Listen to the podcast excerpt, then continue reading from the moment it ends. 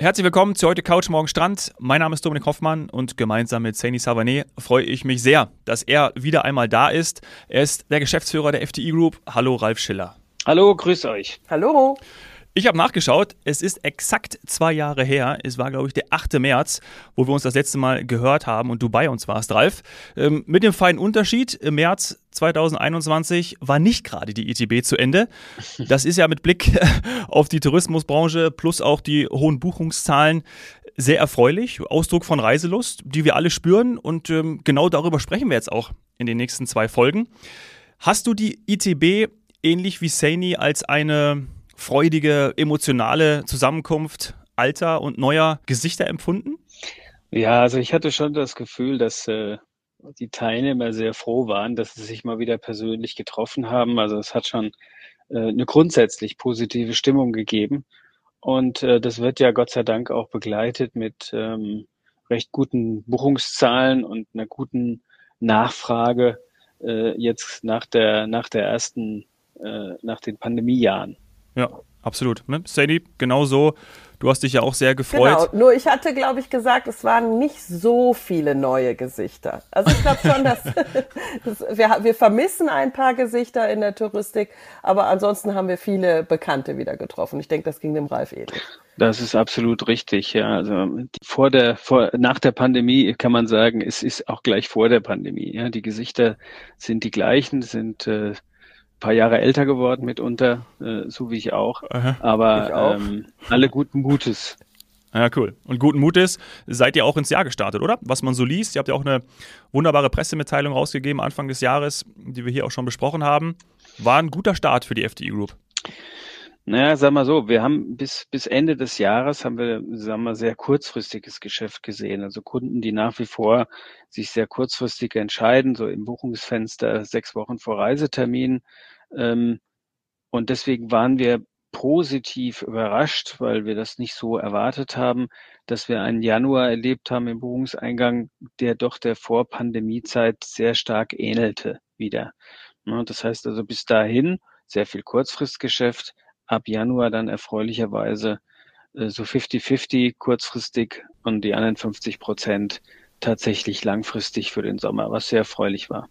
Ja. ja, das ist wirklich sehr erfreulich. Also wir haben in dem Podcast so oft darüber gesprochen, dass dieser kurzfristige Trend uns allen, ja, ich sag mal, das Leben auch ein bisschen schwer, schwer macht.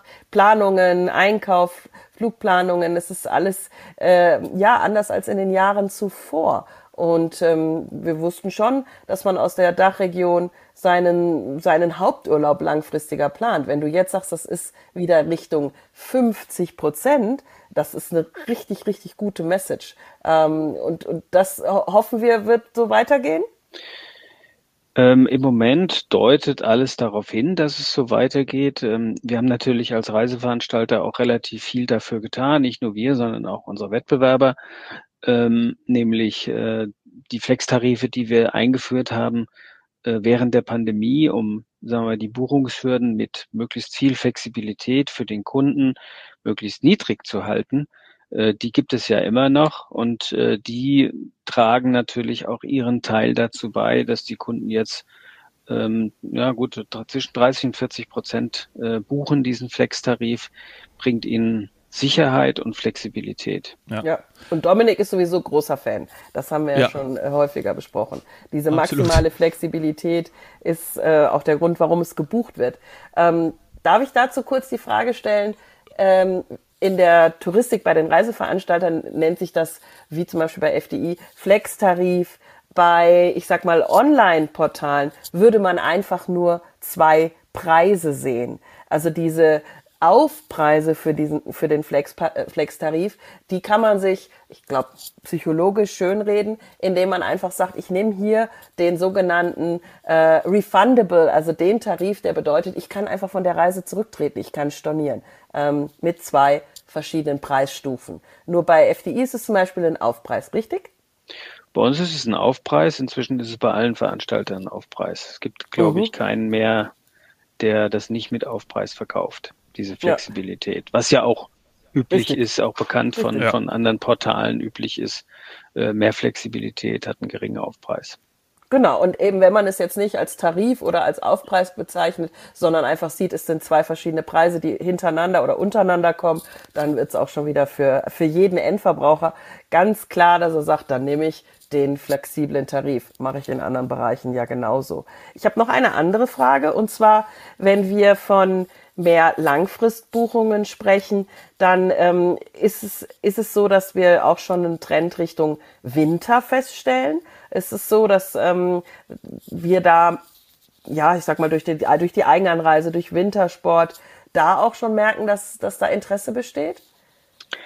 Ähm, um ehrlich zu sein, das Volumen ist noch sehr gering. Also ähm, ich bin jetzt erstmal glücklich, dass wir heute schon äh, signifikant Buchungen für den Sommer bekommen. Ähm, natürlich versuchen wir jetzt eben auch, äh, beginnen wir jetzt den, mit der Winterpromotion, insbesondere eben über unseren Push-Veranstalter Big Extra. Passiert da schon was vereinzelt, aber das ist immer noch sehr konzentriert jetzt auf den Sommer und das Kurzfristgeschäft. Okay, und wenn wir dann in dem Sommer ähm, uns anschauen, was funktioniert besonders gut, denn klar, durch die Pandemiejahre sind wir es ein bisschen gewöhnt, dass, ja, ich glaube, die, die Situation, dass etwas ausgebucht ist, äh, vereinzelt, vielleicht mal hier und da Griechenland etc., ähm, in, der, in den Pandemiejahren eben geringer war. Aber wenn man sieht, wie die Reiselust steigt, dann macht es ja auch durchaus Sinn, sich seinen Sommerurlaub jetzt schon zu sichern, ähm, bei einer Tendenz Richtung hochwertige Produkte muss man ja auch jetzt schon zuschlagen, sonst kriegt man nichts mehr. Äh, Seni, definitiv. Wir haben, äh, wir sehen ja einen, einen Trend äh, dahingehend, oder es ist ein Fakt, kein Trend, es ist ein Fakt, dass die Kapazitäten noch nicht, also die Flugkapazitäten noch nicht wieder auf 2019er Niveau sind.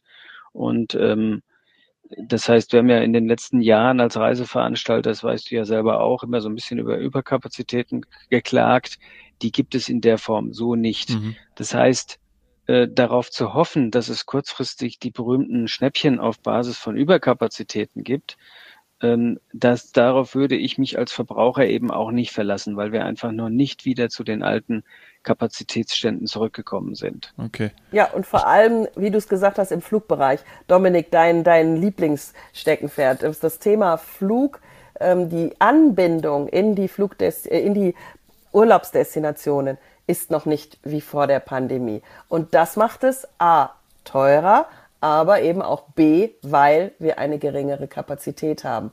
Ähm, wir haben das beide schon gemerkt, Dominik. Wir hatten uns mit Thailand beschäftigt.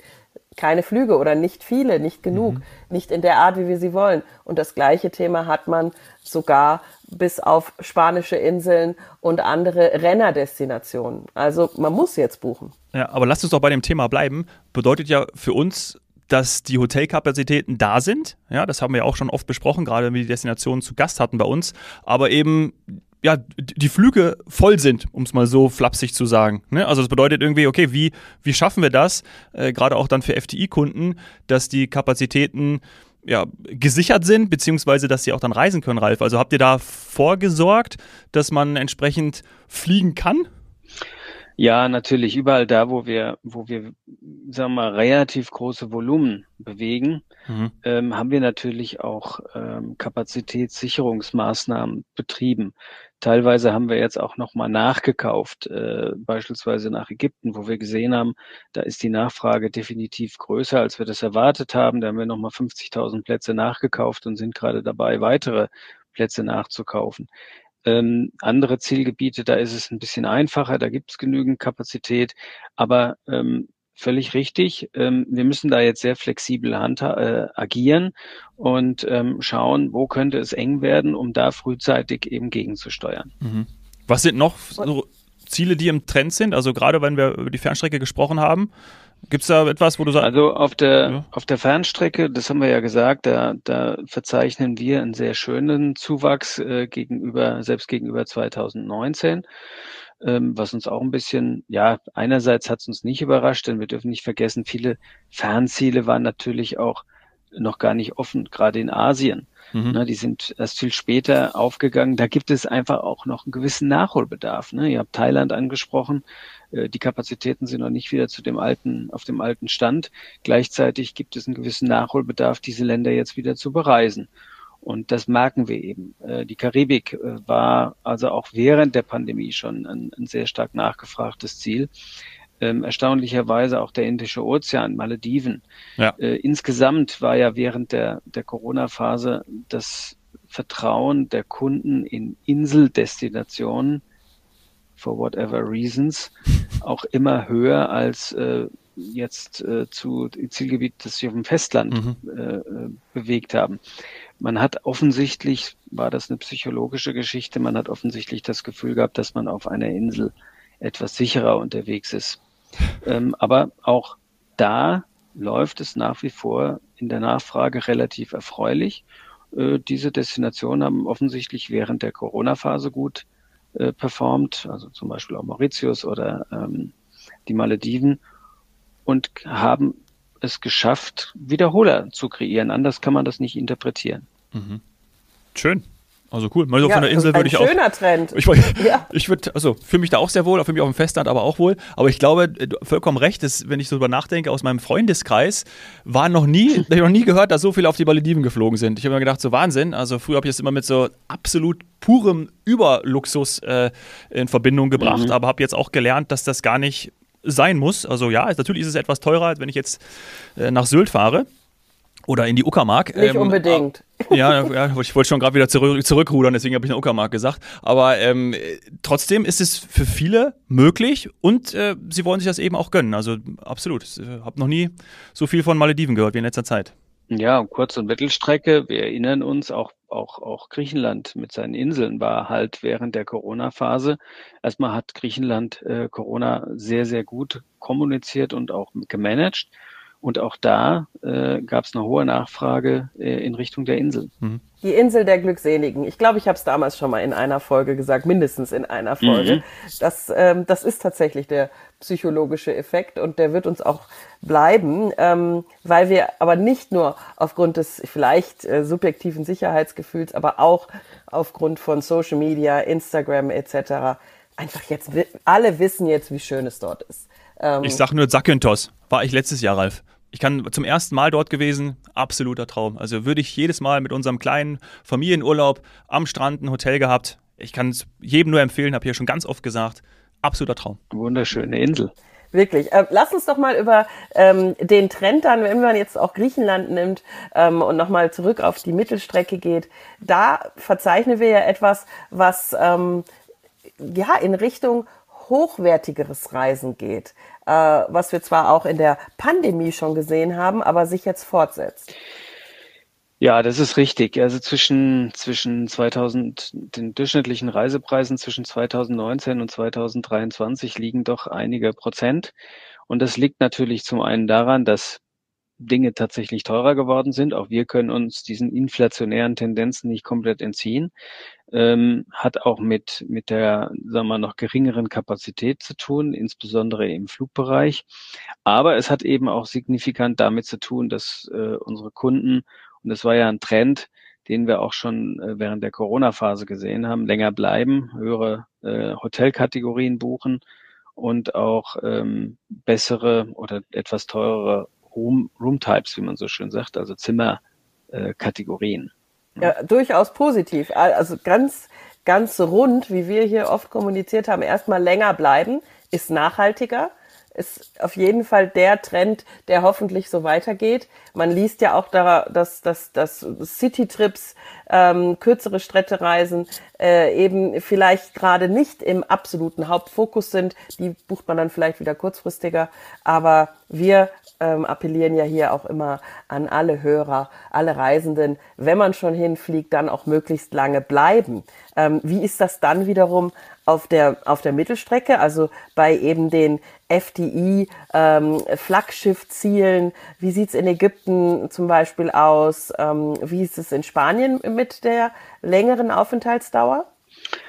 Ja, das äh, zieht sich eigentlich durch ja, mit der mit der Aufenthaltsdauer. Wobei ich glaube schon, dass das jetzt auch ein bisschen, sag mal, in der Langfristphase ein Trend ist, der bestehen bleibt, ist sicherlich auch äh, einem gewissen Nachholbedarf, den wir immer noch haben und sehen, ähm, geschuldet.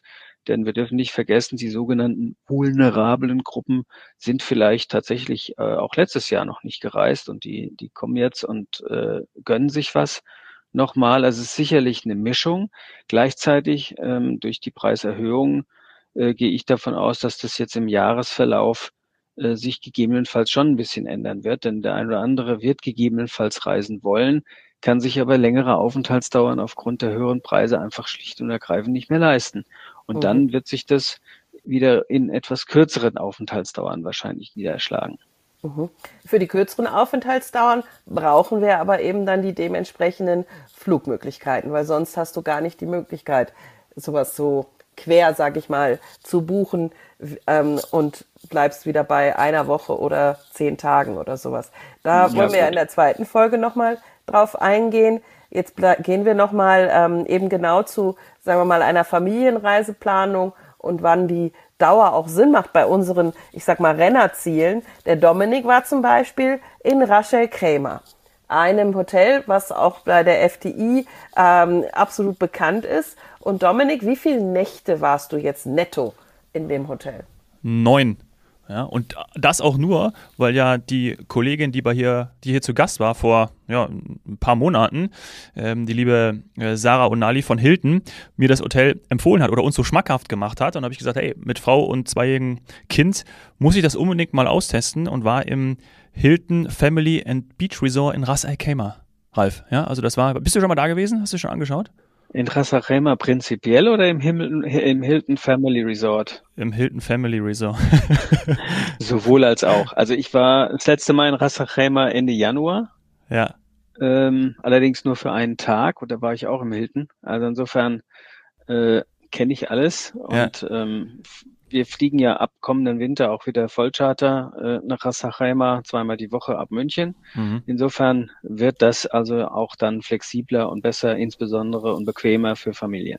Ja, geil. Und ich fand es jetzt schon super. Also ja. auch da großes Lob äh, und kann ich nur empfehlen, das auch genauso zu machen und bitte auch die Podcast-Folgen, die wir darüber gemacht haben.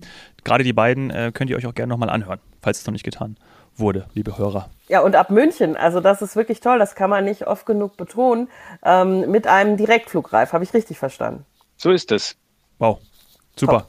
Ich würde zum Abschluss der ersten Folge gerne noch kurz über die Türkei sprechen.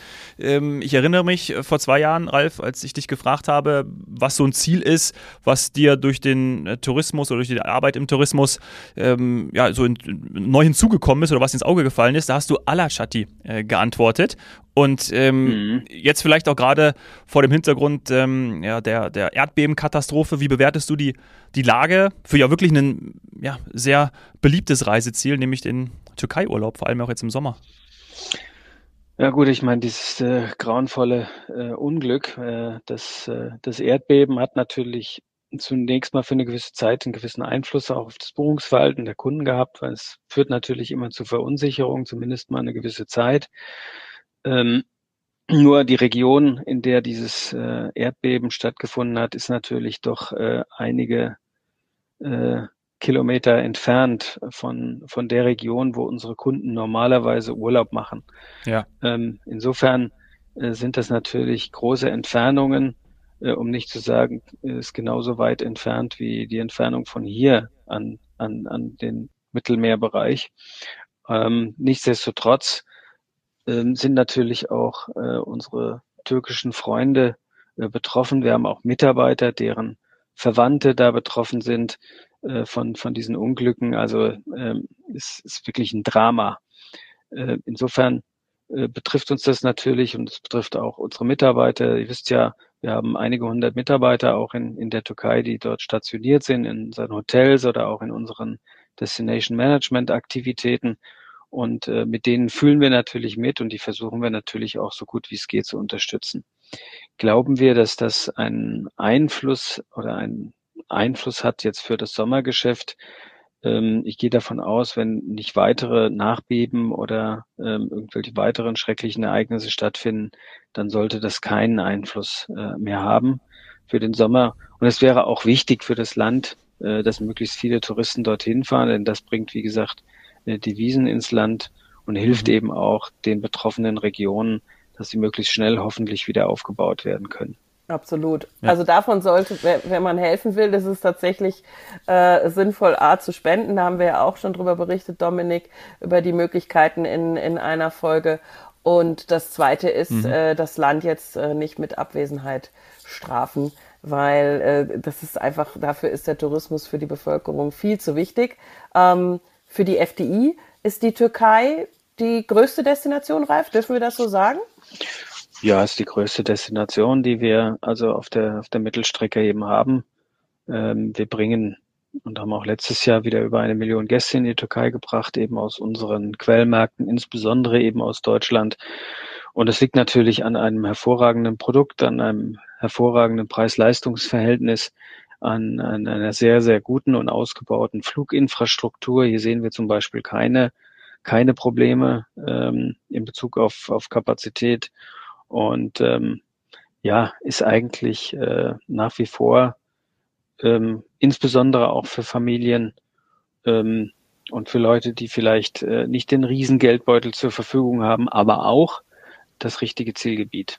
Ja, also eine Million, das ist, wow. Das ist wirklich eine Zahl. Und darunter sind auch viele, die dem Trend der Fünf-Sterne-Hotels all-inclusive alles dabei und es darf auch ein bisschen was mehr kosten mit Golf, mit Wellness, die auch diesem Trend folgen. Denn auch das äh, gibt es in der Türkei in einem Ausmaß ähm, und zu einem dann doch wiederum sehr vernünftigen Preis äh, wesentlich mehr als in anderen Destinationen, muss man einfach sagen. Mhm. Und über weitere Trends äh, können wir jetzt ja auch in einem zweiten Teil sprechen, denn äh, wir haben dich ja noch für eine weitere Folge bei uns. Ralf, bis gleich. Bis gleich. Ciao.